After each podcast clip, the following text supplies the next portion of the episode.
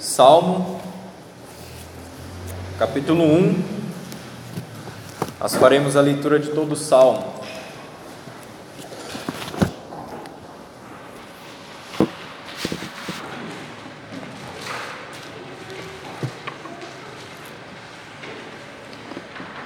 Salmo de número 1.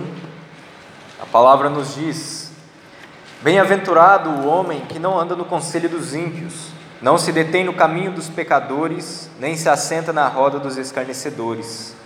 Antes, o seu prazer está na lei do Senhor, e na sua lei medita de dia e de noite. Ele é como árvore plantada junto à corrente de águas, que no devido tempo dá o seu fruto, e cuja folhagem não murcha, e tudo quanto ele faz será bem-sucedido. Os ímpios não são assim, são, porém, como a palha que o vento dispersa. Por isso, os perversos não prevalecerão no juízo, nem os pecadores na congregação dos justos. Pois o Senhor conhece o caminho dos justos, mas o caminho dos ímpios perecerá. Vamos orar? Senhor, nós te agradecemos, ó Pai, por essa noite, por estarmos na tua casa ouvindo mais uma vez a tua palavra. Pedimos capacitação da parte do Senhor, ó Deus, para aprendermos mais sobre o Senhor, sobre a tua palavra. Pedimos, ó Pai, que o Teu Santo Espírito esteja nos conduzindo, ó Deus, para que nós possamos entendê-la e, tendo entendido a Tua palavra, ó Pai, colocar em prática em nossas vidas. Nós te agradecemos pelo privilégio que o Senhor nos dá de estarmos aqui essa noite. Pedimos que o Senhor nos abençoe, em nome de Jesus. Amém. Os irmãos podem se sentar. Nas quartas-feiras nós começamos a estudar os, o, o livro dos Salmos. Nas duas primeiras quartas falamos a respeito de uma introdução sobre o livro dos Salmos, o que, que significa Salmos. O livro dos Salmos ele significa o livro dos louvores, e falamos que esse livro era um livro que era cantado pelo povo de Israel. É como se nós pudéssemos comparar como o nosso cantor cristão hoje. Cada salmo era um hino que era cantado como forma de adoração. Não somente hinos, mas eles também eram salmos que eram orados pelo povo de Israel. Nós podemos perceber que Todos os salmos eles relatam a respeito de Deus, da sua obra e da sua palavra. Então o livro dos Salmos é um livro que nos ensina bastante a respeito da pessoa de Deus e como Deus ele se revela a nós. E hoje então nós veremos a respeito do Salmo de número 1, que é o salmo que introduz todo o livro. E se nós percebemos, existem até alguns comentaristas que dizem que o, o, o Salmo de número 1 e o Salmo de número 2 são os salmos que introduzem todo o livro dos salmos, sendo então o seu encerramento o Salmo 150. Nós já falamos a respeito disso e mostramos que os últimos salmos, eles são como uma doxologia, ou seja, eles falam a respeito de Deus e eles louvam a Deus, encerrando então todo o livro dos salmos.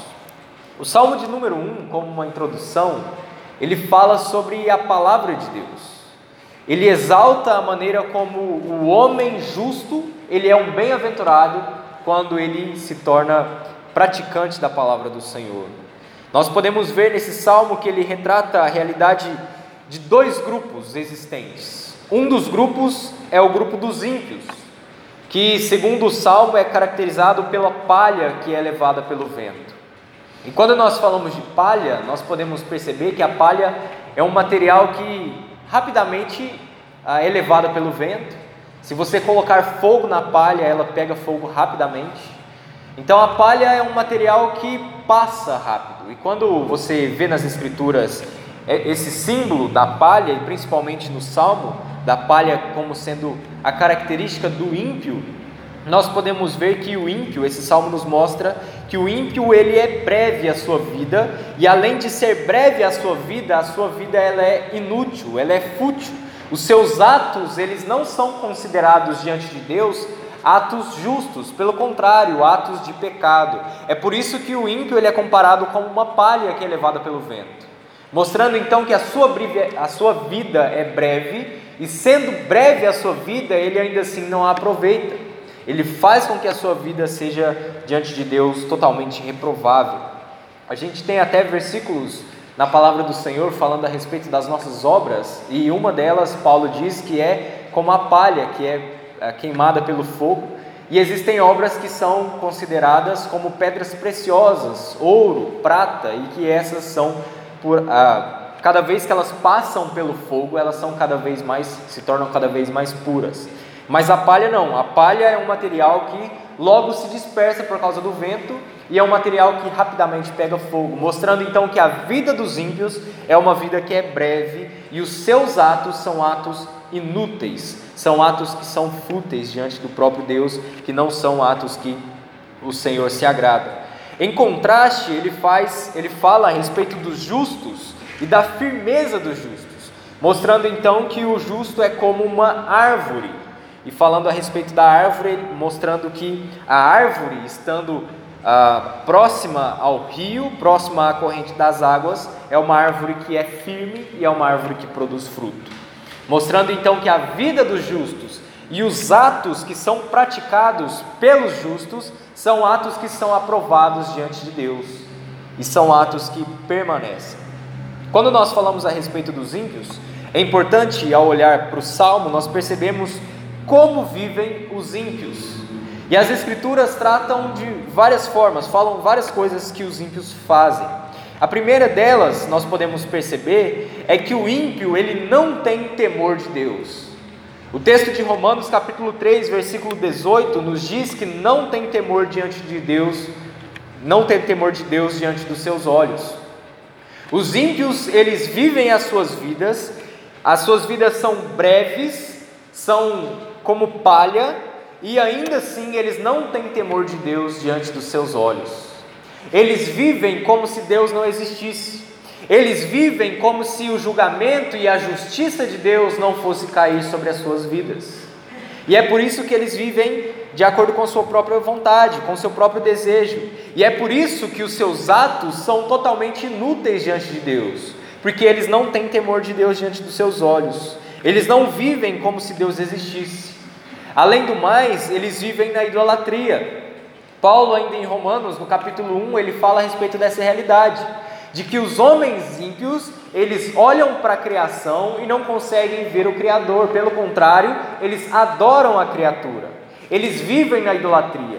Algum tempo atrás nós falamos sobre idolatria aqui na igreja, antes de, antes de outubro, antes de sair para as férias, eu tive a oportunidade de trabalhar esse assunto com os irmãos.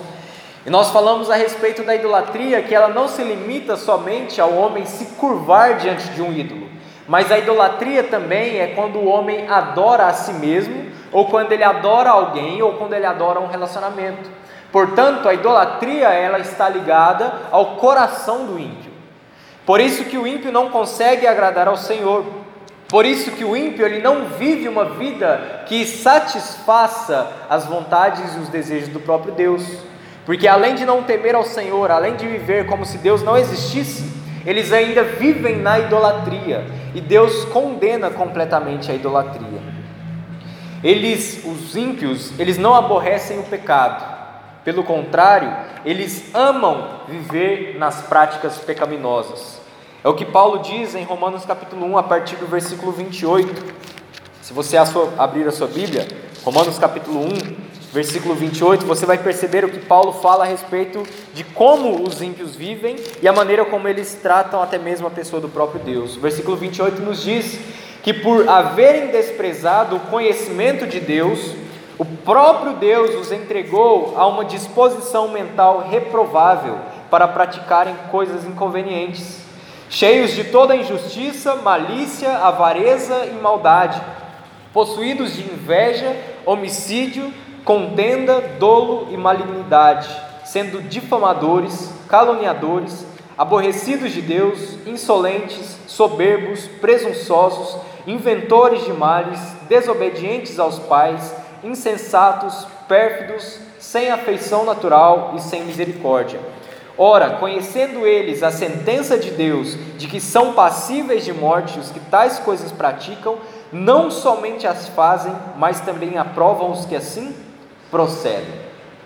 O ímpio, ele vive no pecado, ele ama o pecado, e mesmo que ele seja reprovado pelo próprio Deus, ainda assim ele continua no pecado, porque ele não tem temor de Deus. E Paulo, a partir do versículo 28, vai nos mostrar quais são as diversas características que o ímpio ele contém em sua própria vida. E você percebe que no versículo 32, Paulo vai dizer que eles, conhecendo a sentença de Deus e conhecendo que eles são passíveis de morte, não somente continuam na sua impiedade, mas eles também aprovam os que assim procedem. Portanto, um ímpio, ele não teme a Deus, ele vive na idolatria e ele ama o pecado, ele ama viver nas suas práticas pecaminosas. E além de amar viver nas suas práticas, ele ainda assim aprova aqueles que vivem também no pecado. Você pode perceber isso. Muitas pessoas, muitos pais às vezes, é, preferem que os seus filhos fiquem nas festas, que fiquem bebendo, ah, usando drogas, fumando, vivem em vidas completamente promíscuas e longe e afastadas do Senhor. Muitos pais preferem isso do que que os filhos vão à igreja. Não sei se você já ouviu isso, e eu já ouvi, de muitos pais que preferiam que os seus filhos estivessem no mundo do que se estivessem na igreja louvando a Deus. Então você percebe que o ímpio, ele não consegue ter entendimento a respeito da vontade de Deus, e além disso, além de viver no pecado, ele ainda ah, apoia aqueles que vivem na prática do pecado, porque ele está cego, ele está longe de Deus, ele está afastado do Senhor, então ele não consegue viver de forma que o Senhor se agrada. Então os, os ímpios, eles vivem dessa maneira. E o texto falando a respeito dos ímpios, ele diz que, ele mostra-nos a respeito da degradação que o ímpio causa na vida de um justo. E ele nos ensina que o justo ele deve fugir do pecado. Ser justo não significa que você não vai pecar. Ser justo não significa que você não tem o pecado dentro de si, pelo contrário. Nós falamos recentemente a respeito da doutrina do pecado e nós aprendemos que o pecado foi herdado, foi imputado, foi colocado na nossa conta por causa de Adão. E uma vez que Adão pecou, nós pecamos, todos nós nos tornamos pecadores. E o fato de alguém ser justo não significa que ele não vai cometer pecados, mas significa que ele vai fugir do pecado. Você percebe por toda a Escritura e não existe ninguém que não tenha pecado. O próprio Senhor Jesus Cristo, em uma situação, diz: Aquele que não tem pecado, que atire a primeira pedra. E nós sabemos que nesse texto, aqueles homens que estavam acusando aquela mulher de pecado, eles foram se afastando, até ficar somente Jesus e aquela mulher frente a frente. Por quê? Porque todos são pecadores. Então, ser justo não significa que nós não vamos pecar, mas significa que nós vamos atentar para o pecado e nós vamos fugir do pecado. E é isso que o salmo está nos ensinando. Em primeiro lugar, ele diz que o justo ele não deve andar no conselho dos ímpios. O versículo 1 diz: Bem-aventurado o homem que não anda no conselho dos ímpios. E quando ele fala sobre andar no conselho dos ímpios, ele está tratando a respeito de algo que acontece ah, correntemente, algo que flui naturalmente por causa do pecado. Ou seja, uma vez que nós somos pecadores, muitas vezes nós vamos cometer pecado. Uma vez que o pecado está em nós e nós somos pecadores, isso significa que muitas vezes, naturalmente, estando no pecado, nós vamos caminhar para ele. Nós vamos estar inclinados ao pecado porque nós somos pecadores, porque o nosso coração é corrupto. É por isso que o Senhor Jesus Cristo disse: Vigiai e orai para que não entreis em tentação. É por isso que o próprio Jesus também afirmou que é do nosso coração que procedem os maus desígnios porque ele sabe que todos nós somos pecadores. Então, ser justo não significa que você não vai pecar, mas significa que ao contemplar o pecado, ao estar diante do pecado, você vai querer fugir do pecado. Porque o justo ainda é pecador, mas ele quer fugir do pecado, porque ele sabe que o pecado ele não agrada ao Senhor, e é por isso que ele quer se afastar do pecado. E andar no conselho dos ímpios trata-se de algo que por causa do pecado acontece naturalmente. Nós pecamos. Muitas vezes nossa consciência, o nosso coração, ele está inclinado ao pecado, e às vezes por mais que nós não queremos pecar, o pecado muitas vezes acontece, porque nós somos pecadores, nós somos falhos. E esse andar no conselho dos ímpios acontece de forma natural, e o pecado ele nos inclina a viver assim como os ímpios vivem. Os ímpios, eles não têm temor de Deus. Eles caminham no caminho do pecado e eles não sentem nenhuma vergonha por causa disso. E muitas vezes como como pecadores, nós estamos fadados a cair também no caminho dos ímpios, a andar segundo o conselho dos ímpios, a andar no pecado, inclinados ao pecado. Existem momentos em que nós acabamos cedendo à tentação, mas aquele que é justo, ele vai buscar viver uma vida santa diante do Senhor. Aquele que é justo, ele não quer andar no conselho dos ímpios, e é por isso que ele é um homem bem-aventurado. Além disso, o justo, ele não deve se deter no caminho dos pecadores. E quando nós falamos a respeito de se deter, nós estamos tratando a respeito de algo que nos seduz. Quando nós estamos diante de uma tentação, nós estamos caminhando no caminho do pecado. Quando nós estamos diante de uma tentação, muitas vezes o pecado ele acaba nos seduzindo e nós encaramos o pecado como sendo uma possibilidade a ser cometida. Quando nós estamos diante de uma falha e nós nos detemos no, caminho dos pecadores, isso significa que nós passamos a encarar o pecado como sendo algo possível de ser praticado. E muitas vezes o pecado ele nos chama a atenção, e aí nós paramos, nós nos detemos e olhamos para o pecado e encaramos o pecado como sendo algo possível de ser feito.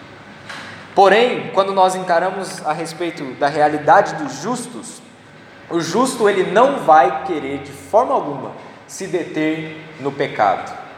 Já viu quando acontece um acidente na rodovia e muitas vezes você está passando por ali e às vezes você fica curioso, então você desce do carro e então você fica olhando aquilo, o que aconteceu. Assim é o pecado.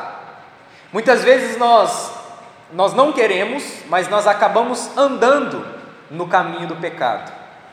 E quando nós andamos, nós estamos propensos a nos deter, a nos parar e a analisar o pecado como sendo algo possível.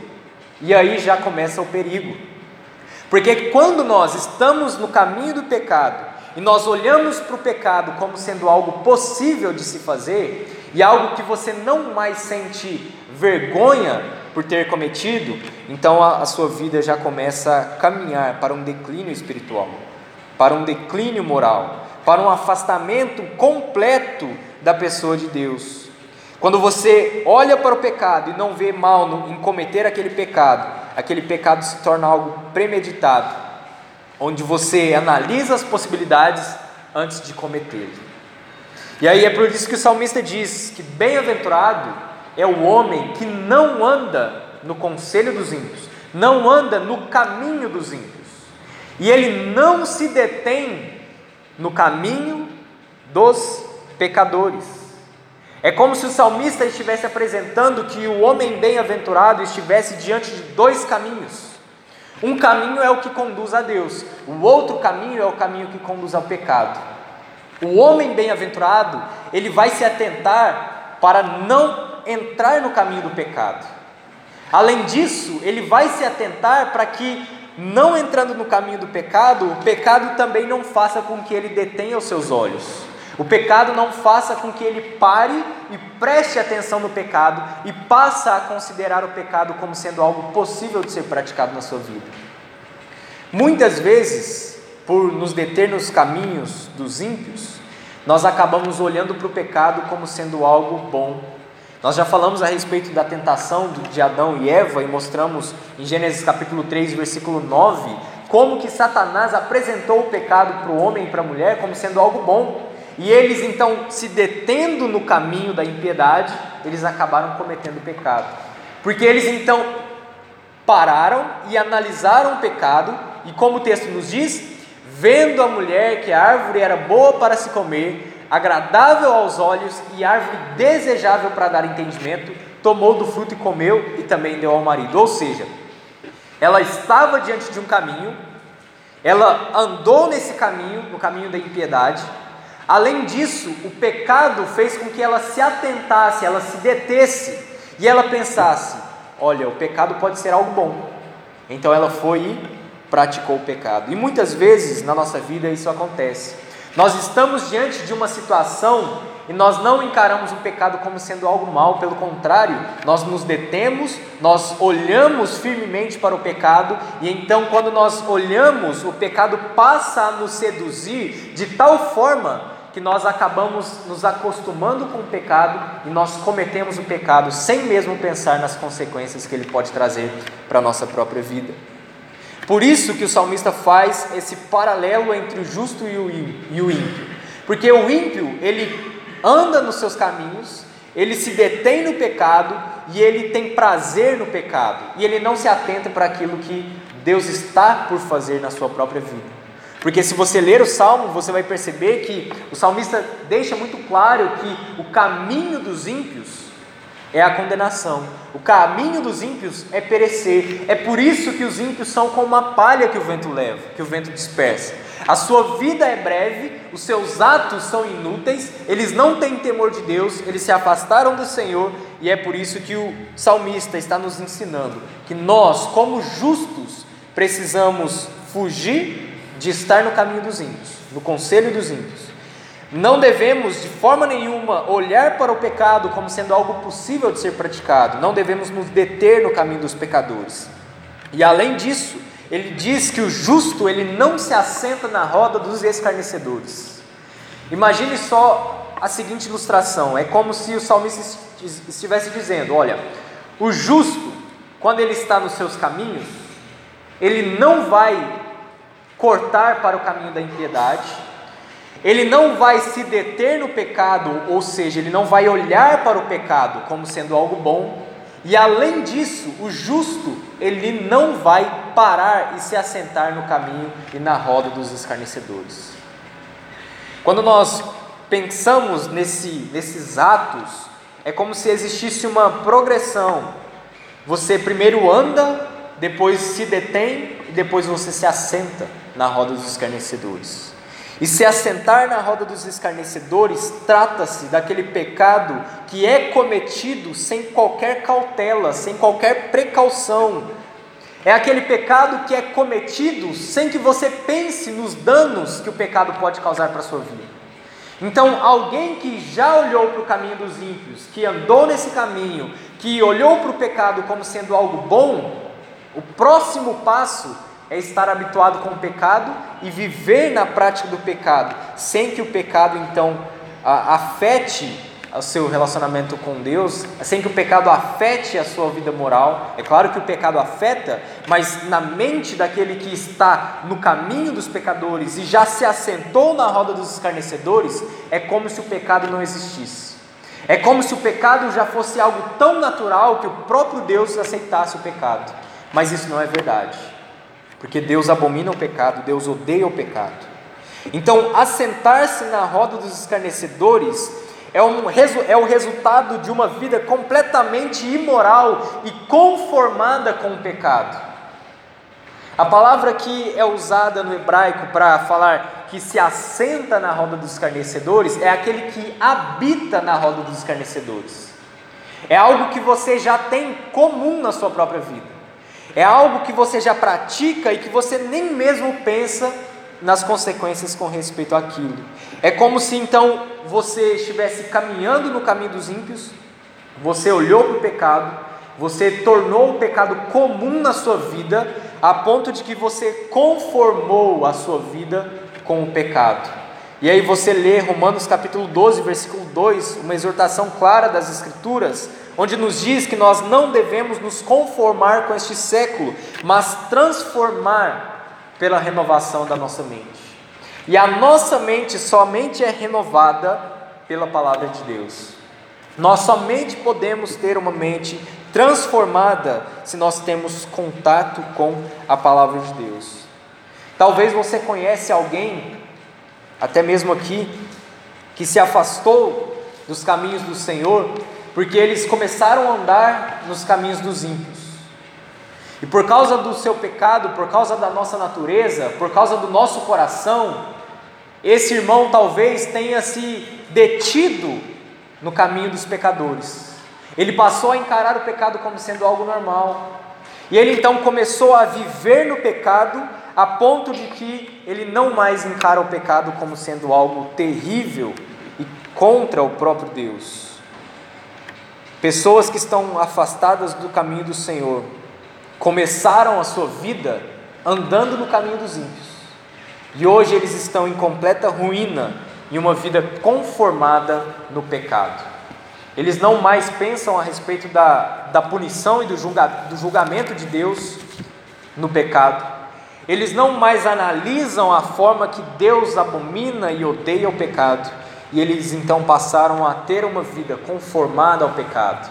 Eles estão habituados com o pecado, a ponto de não, de não mais encarar o pecado como sendo algo ruim. E é por isso que nós precisamos cuidar da nossa própria vida, porque o nosso coração é mau, porque nós somos pecadores. E é por isso que o salmista exorta, dizendo que bem-aventurado é o homem que não anda no conselho dos ímpios, não se detém no caminho dos pecadores e nem se assenta na roda dos escarnecedores. Porque aquele que faz, que pratica todas essas coisas, ele caminha para uma ruína Existe um progresso até esse ponto máximo do pecado, que é o ponto onde o homem está afastado do próprio Deus e onde ele abafa o próprio Espírito Santo de Deus. 1 Tessalonicenses capítulo 5, versículo 19, Paulo diz: Não apagueis o Espírito. E sabe como o Espírito é apagado? Quando nós olhamos o pecado como sendo algo bom, nós praticamos o pecado e nós estamos tão habituados com o pecado que ele mais não faz diferença na nossa própria vida.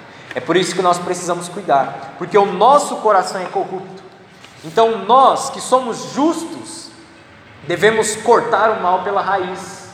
Devemos cortar o mal lá no que o salmista diz que é o princípio do pecado, que é andar no caminho dos ímpios. Nós devemos fugir do pecado, devemos fugir de andar no conselho, no caminho dos ímpios, nos deter na roda dos escarnecedores, nos assentar próximos ao pecado e então fazer com que o pecado seja comum na nossa vida. O clímax de tudo isso, o clímax do texto é o ponto onde o justo ele não deve ter comunhão com o pecado, ou seja, ele não deve se assentar na roda dos escarnecedores. Porque quando o justo ele chega ao ponto de se assentar com o pecado e que o pecado não deixa mais ele triste, existe algo sério que precisa ser tratado no coração. 1 João capítulo 3, versículo 9 diz que todo aquele que é nascido de Deus não vive na prática do pecado, pois o que permanece nele é a divina semente. Ora, esse não pode viver pecando porque é nascido de Deus. João vai dizer que todos são pecadores e que não existe homem que não peque, mas o justo o Filho de Deus, ele vai atentar para isso. Aquele que é nascido de Deus não vai viver na prática do pecado, ou seja, se você ler o Salmo e ler 1 João capítulo 3, você vai perceber essa semelhança, de que o justo, ele vai viver uma vida que agrada ao Senhor, ele vai se afastar do pecado e ele não vai viver na prática do pecado. Isso não quer dizer que ele não vai pecar, mas quer dizer que ele não vai estar habituado e vivendo em comunhão com o pecado, pelo contrário, ele vai fazer aquilo que João diz no capítulo 1, versículo 9: Se confessarmos os vossos pecados, ele é fiel e justo para nos perdoar os pecados e nos purificar de toda injustiça. Então, um justo, ele evita andar no conselho, no caminho e se assentar na roda dos pecadores. E ele então, quando ele peca, ele busca ao Senhor, porque ele sabe que no Senhor ele pode encontrar então a restauração, a restituição. E aí o salmista então vai trazer a respeito da realidade de que os justos, eles têm a sua felicidade, a sua bem-aventurança, o seu prazer na palavra do Senhor. É por isso que ele é bem-aventurado, porque ele rejeita completamente o caminho dos ímpios, mas ele toma conselho na palavra de Deus, ele se detém na palavra de Deus, ele se assenta para ter comunhão com a palavra de Deus. Isso é completamente oposta à vida dos ímpios, porque o justo entende que o pecado aborrece ao Senhor. E é por isso que o justo vai buscar o seu prazer na palavra do Senhor. E quando o salmista diz, o seu prazer, antes o seu prazer está na lei do Senhor, na lei de Deus, ele usa a palavra que ah, significa o Pentateuco, os primeiros cinco livros, que era a lei do povo de Israel. E quando você entende isso, você percebe então por que, que o salmista diz que bem-aventurado é aquele que atenta para a lei de Deus. Aí você abre a sua Bíblia, por exemplo, em Deuteronômio capítulo 28. Deuteronômio capítulo 28 é um texto que o próprio Deus declara ao povo de Israel a respeito das bênçãos que o povo receberia caso eles cumprissem com a lei de Deus. O versículo 20, o capítulo 28, a partir do versículo 28, a partir do versículo 1, perdão, diz assim: Se atentamente ouvires a voz do Senhor teu Deus, tendo cuidado de guardar todos os seus mandamentos que hoje te ordeno, o Senhor teu Deus te exaltará sobre todas as nações da terra. Se ouvires a voz do Senhor teu Deus, virão sobre ti e te alcançarão todas as bênçãos. Bendito serás tu na cidade, bendito serás no campo.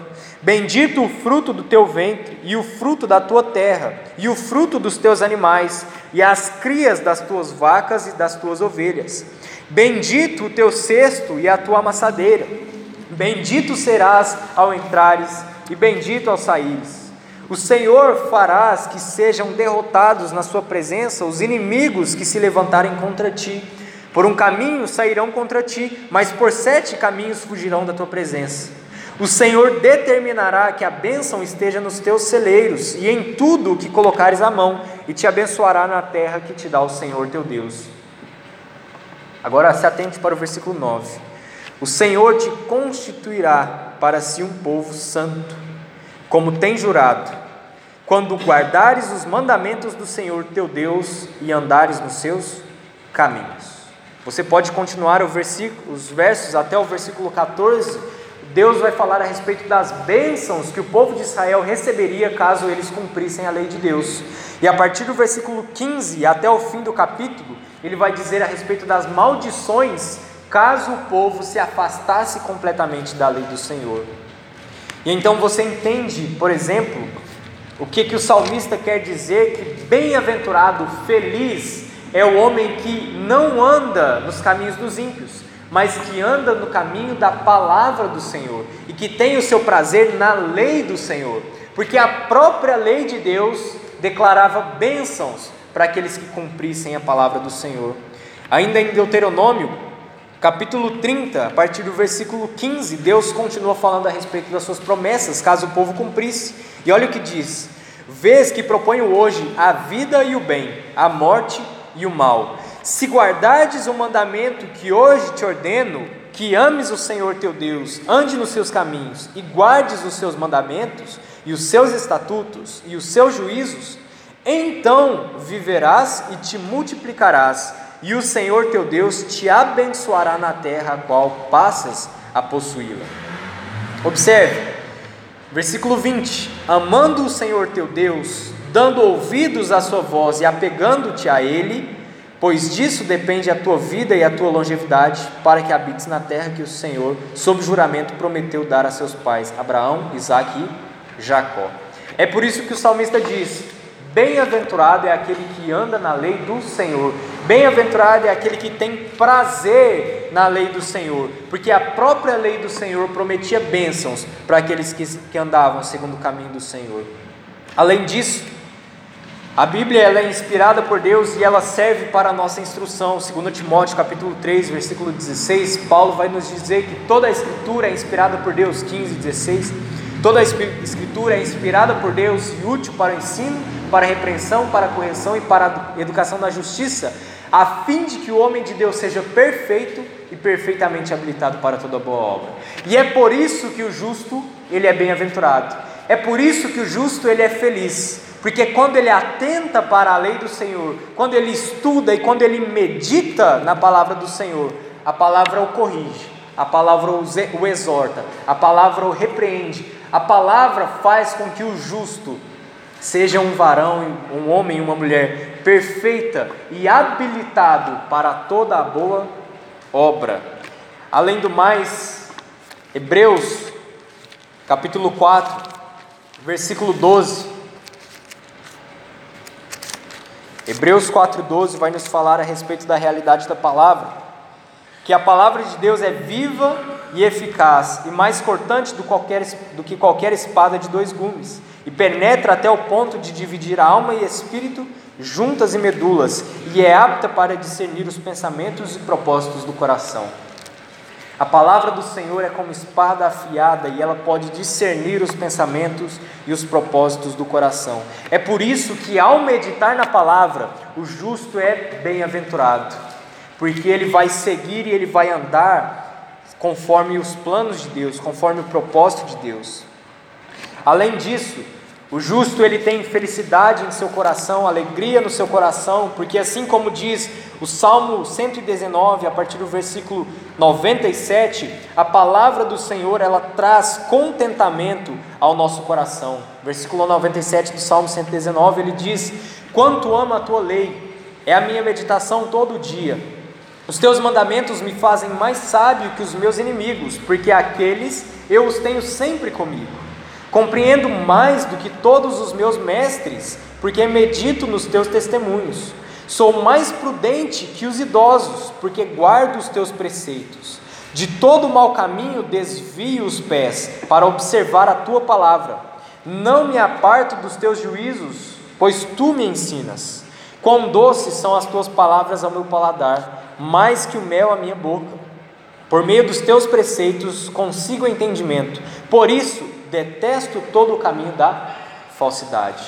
É por isso que um justo ele é bem-aventurado quando ele medita dia e noite na palavra do Senhor, na lei do Senhor, porque nela ele encontra a, a instrução verdadeira, nela ele encontra o contentamento, nela ele encontra a sua verdadeira instrução. É isso que o salmista diz no Salmo 119, os versos que nós lemos. Que ele desvia os seus pés dos caminhos do mal, porque ele se atenta para a palavra de Deus. E quando nós nos atentamos para a palavra, nós podemos então ser bem-aventurados. Além disso, em guardar a palavra de Deus, existe recompensas que nós podemos desfrutar.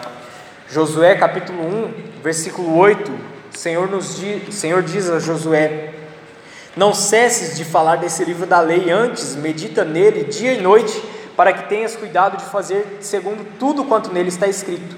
Então farás prosperar o teu caminho e serás bem-sucedido. Em outras palavras, o que Deus estava dizendo para Josué era: atente-se para a minha palavra, medite nela de dia e de noite, e você será bem-aventurado em tudo o que você realizar. Além disso, abra sua Bíblia em Tiago, capítulo 1. Tiago também falando a respeito da palavra do Senhor, ele nos diz sobre essa mesma realidade, que em guardar a palavra de Deus existe recompensa. Versículo 22 do capítulo 1: Tornai-vos, pois, praticantes da palavra e não somente ouvintes, enganando-vos a vós mesmos. Porque se alguém é ouvinte da palavra e não praticante, assemelha-se a um homem que contempla no espelho seu rosto natural, pois a si mesmo se contempla e se retira, e para logo se esquece de como era a sua aparência. Observe agora o versículo 25 que ele diz: mas aquele que considera atentamente na lei perfeita, lei da liberdade, e nela persevera, não sendo ouvinte negligente, mas operoso praticante, esse será bem-aventurado no que realizar. Ou seja, em guardar a palavra de Deus existem recompensas, e uma das recompensas é a felicidade, é o contentamento, porque o justo que atenta para a palavra de Deus, que guarda a palavra de Deus, ele tem prazer em Deus, ele guarda a palavra e é por isso que ele então agrada ao próprio Senhor. A palavra de Deus é um manancial, ela é uma fonte de água, ela é abundante, ela dá vida e ela satisfaz completamente a nossa vida. E quando nós guardamos a palavra de Deus, nós nos aproximamos de Deus e nos afastamos cada vez mais do pecado. E não existe felicidade e alegria maior para a vida de um justo do que obedecer ao Senhor. Não existe contentamento maior do que seguir a lei de Deus, a palavra de Deus.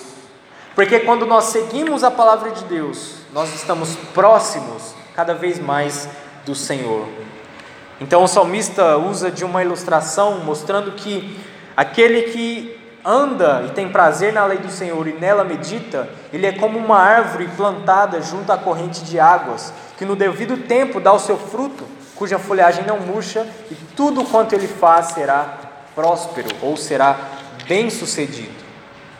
Uma vez que os ímpios são como a palha, que a sua vida passa, as suas obras passam e são breves, a vida do justo permanece. As obras dos justos são obras que permanecem porque elas são como árvore. O justo é como árvore que está plantada junto à corrente das águas. A palavra do Senhor é o rio, é o manancial, é a fonte. E quando nós, que somos como a árvore, estamos junto à corrente das águas, ou seja, estamos nos deleitando da palavra, os frutos que nós produzimos são frutos que permanecem, não são como os frutos dos ímpios. Pelo contrário, os justos, a sua folhagem, ela não murcha. O justo que vive na palavra, ele chama a atenção para a sua vida no meio do deserto. Imagine o nosso mundo é como se fosse um deserto. E alguém, quando está no deserto, ele busca por água. E quando você tem água no deserto, você normalmente tem vida e você tem árvore. Um justo, e nós que somos justos, é como se nós fôssemos árvores plantadas no meio desse mundo, no meio desse deserto. E quando os pecadores, os ímpios, olham para nós, eles podem perceber que lá existe vida. Eles percebem que naquela aonde tem árvore, no meio do deserto, é porque lá existe água. É porque a água que lá existe pode produzir vida. E é por isso que nós precisamos entender que a palavra do Senhor, como sendo a água, ela é o que nos faz firmes. Ela é aquilo que nos fortalece. Porque o salmista diz que no seu próprio tempo ele produz. Os frutos que são produzidos por aquele que medita na palavra de Deus. O justo que medita, ele sabe a hora exata de falar, ele sabe a hora de agir e ele tem domínio sobre a sua própria vida. E é por isso que nós precisamos estar na palavra do Senhor. É por isso que, como árvores frutíferas, nós precisamos entender que nós precisamos da palavra do Senhor, que é o manancial, que é aquilo que produz então em nós a vida, que produz em nós o fruto. O progresso, o caminho do justo, ele é pautado na palavra de Deus. E é por isso que o justo pode produzir frutos, ao contrário do ímpio, que é como a palha que o vento dispersa. O justo, quando ele está na palavra, ele é como uma árvore, e tudo quanto ele faz é bem sucedido, tudo quanto ele faz prospera, porque aquilo que ele faz é baseado na palavra de Deus, é baseado nos mandamentos do Senhor, e nós precisamos entender isso. As nossas obras, quando nós estamos sob a palavra de Deus, elas são vistas pelos ímpios para que o nome de Deus seja glorificado. É o que o próprio Jesus nos diz em Mateus capítulo 7, a partir do versículo 14. Ele diz naquele texto: Vós sois a luz do mundo. Não se pode esconder a cidade edificada sobre o monte, nem se acende a candeia para colocá-la debaixo do alqueire, mas do velador e alumia a todos os que estão na casa. Assim também brilha a vossa luz, que estão assim brilhe também a vossa luz diante dos homens, para que vejam as vossas boas obras e glorifiquem a vosso Pai que está nos céus. O versículo 16, o Senhor Jesus diz isso. Então, quando nós, que somos justos, permanecemos na palavra de Deus, os ímpios podem olhar para as nossas vidas e glorificar o nome de Deus, porque ao olhar para as nossas vidas, eles vão perceber a diferença.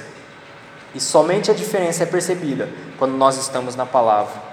Mateus capítulo, capítulo 9, versículo 13, o Senhor Jesus Cristo diz: Pois não vim chamar justos, mas pecadores ao arrependimento.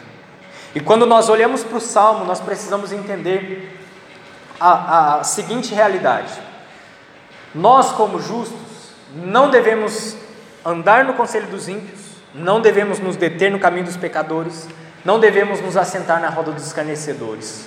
Ou seja, a vida dos ímpios não serve de base, não serve de modelo para a nossa vida.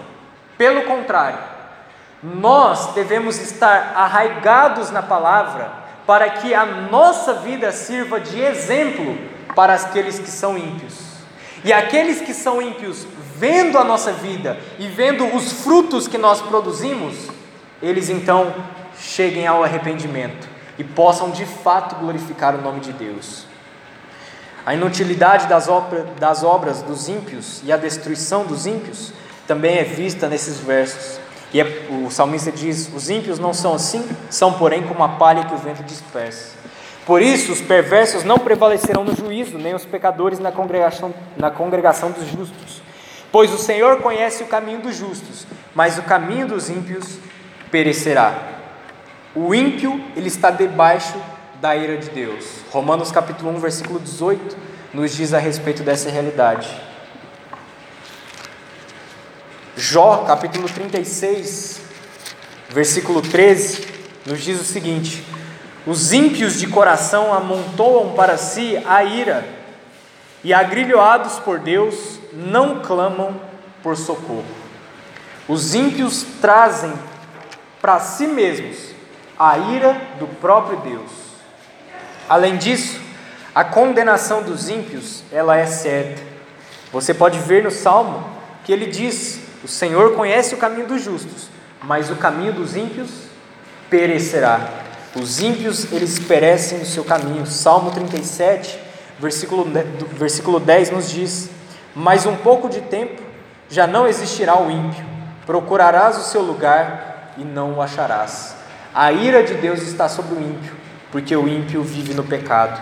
E ele vivendo no pecado, ele aborrece ao Senhor.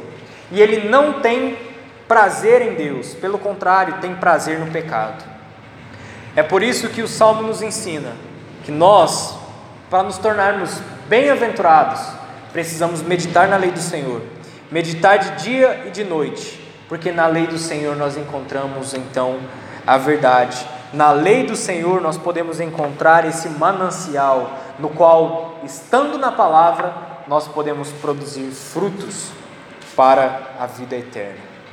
Algumas aplicações que nós podemos trazer para encerrar.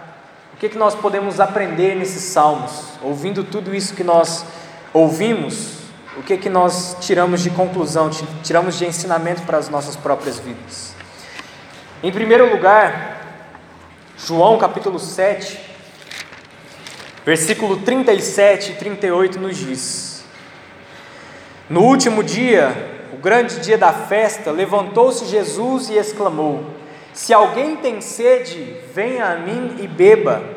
Quem crer em mim, como diz a Escritura, do seu interior fluirão rios de água viva. Quando nós lemos o Salmo de número 1 e olhamos para essa realidade de que o Senhor Jesus diz: Vinde e beba, nós podemos perceber, em primeiro lugar, que Jesus sendo a palavra encarnada, sendo o Verbo que se fez carne e habitou entre nós, ele se revela como sendo o nosso manancial de água viva.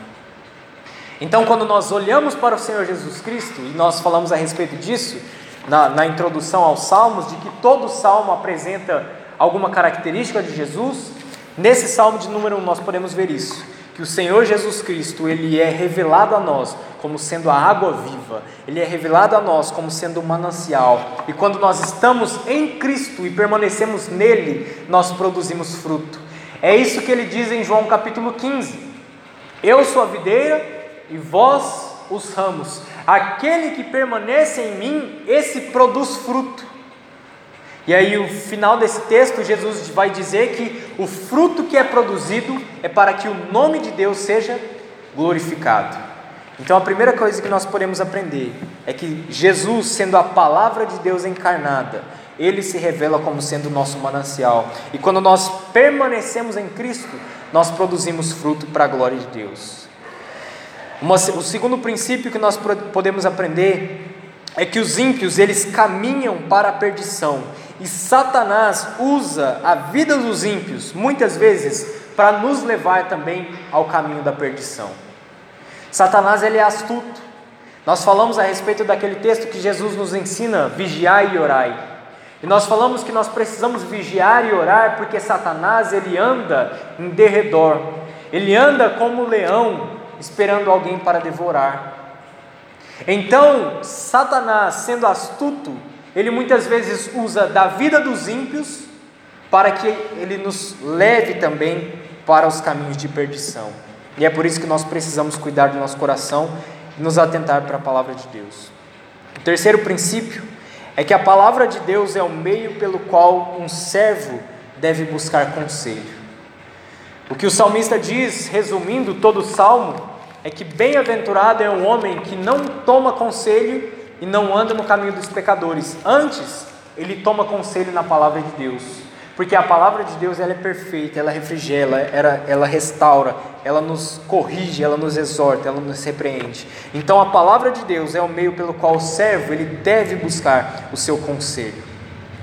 O quarto princípio é que quando nós atentamos para a vida dos ímpios e nos afastamos de Deus, nós, nós nos afastamos de Deus quando nós nos atentamos para a vida dos ímpios. E nós afastamos também da palavra do Senhor. Mas quando nós estamos próximos de Deus, nós podemos afastar os ímpios do pecado. Quando nós olhamos para o ímpio, isso pode nos afastar de Deus. Mas quando nós olhamos para Deus, pela nossa vida, nós afastamos os ímpios do pecado. Esse é o princípio que o salmista nos ensina. Por isso que nós somos bem-aventurados quando nós atentamos para a lei do Senhor. Porque o desejo do Senhor não é que os ímpios pereçam, mas que eles cheguem ao arrependimento. E é por isso que quando nós produzimos frutos e estamos próximos de Deus, nós podemos, pela nossa própria vida, afastar os ímpios do pecado. E o último princípio que nós podemos aplicar para a nossa própria vida é que tudo o que nós fazemos envolve um caminho. Você saiu da sua casa e veio para a igreja, isso envolveu um caminho. Você passou por um caminho. Se você vai para o seu trabalho, isso envolve o caminho. Se você vai para a escola, isso envolve o caminho. Qualquer lugar que você vá, até mesmo dentro da sua própria casa, isso envolve andar em um caminho. Então, quando nós olhamos para a nossa vida espiritual, nós percebemos esse mesmo princípio, de que o único caminho para Deus é o Senhor Jesus Cristo, e o único caminho para uma vida de santidade é a palavra de Deus. Tudo que nós fazemos envolve o caminho, e a nossa vida espiritual também envolve esse caminho. O caminho para Deus é Jesus, e o caminho para a santidade é a palavra de Deus. Por isso, bem-aventurados são os justos, porque eles escolheram o caminho da salvação. Bem-aventurados são os justos, porque eles atentam para a palavra de Deus, e então eles podem viver para a glória do Senhor. Que nós possamos atentar a essas palavras, meditar na lei do Senhor, porque somente meditando na palavra de Deus nós podemos aprender a forma como Deus quer que vivamos, e somente assim nós podemos glorificar o nome do nosso Deus. Vamos orar? Senhor, nós te agradecemos pela tua palavra e agradecemos pela forma que o Senhor nos revela, ó Deus, aquilo que o Senhor é, revela a tua justiça, a tua santidade, o teu poder e a tua glória. Nós rogamos ao Senhor, ó Pai, que o Senhor nos capacite, nos ensine a andar na tua palavra. Nos auxilie, ó Pai, com o teu Santo Espírito a vivermos uma vida de fato que glorifique ao teu nome. E nós sabemos que somente podemos glorificar o teu nome quando estamos pautados na tua verdade, na tua palavra. Quando nós estamos na tua palavra, ó Pai, nós somos como árvore que produz fruto, que no devido tempo produz fruto, cuja folhagem não murcha, e tudo quando nós fazemos é bem sucedido, porque nós sabemos que aquilo que fazemos é segundo a tua vontade. E é por isso que nós clamamos a ajuda e o auxílio do Senhor, porque reconhecemos que nós somos falhos, reconhecemos que o nosso coração é corrupto, reconhecemos que muitas vezes nos caminhos do pecado nós acabamos atentando para o pecado, e muitos deles nós fazemos e cometemos temos comunhão com eles. E é por isso que clamamos de Ti misericórdia e graça. Misericórdia, ó Pai, para que nós possamos caminhar novamente, continuar caminhando na Tua palavra e na Tua verdade. E, clamando também a graça do Senhor, ó Pai, para que pela Tua graça nós possamos viver. para que pela tua palavra, ó Pai, nós possamos entender a vontade do Senhor para a nossa vida e assim, entendendo a vontade do Senhor, as pessoas que são ímpias, que estão longe do Senhor, que estão afastadas do Senhor, possam olhar para a nossa vida, possam olhar para os frutos que produzimos e então glorificar o teu nome. E então se arrepender dos seus pecados e voltar-se ao Senhor, porque como a tua palavra nos diz, o desejo do Senhor é que os pecadores cheguem ao arrependimento e não que eles sejam condenados. E é por isso que clamamos do Senhor a tua graça. Pedimos que o Senhor também abençoe o teu povo, abençoe cada irmão que está aqui nessa noite, ó Pai, e continue trabalhando nos nossos corações, para que nós possamos a cada dia nos atentar para a tua palavra. É no nome do Senhor Jesus que nós oramos e agradecemos a Ti. Amém. Vamos nos dividir agora para a oração.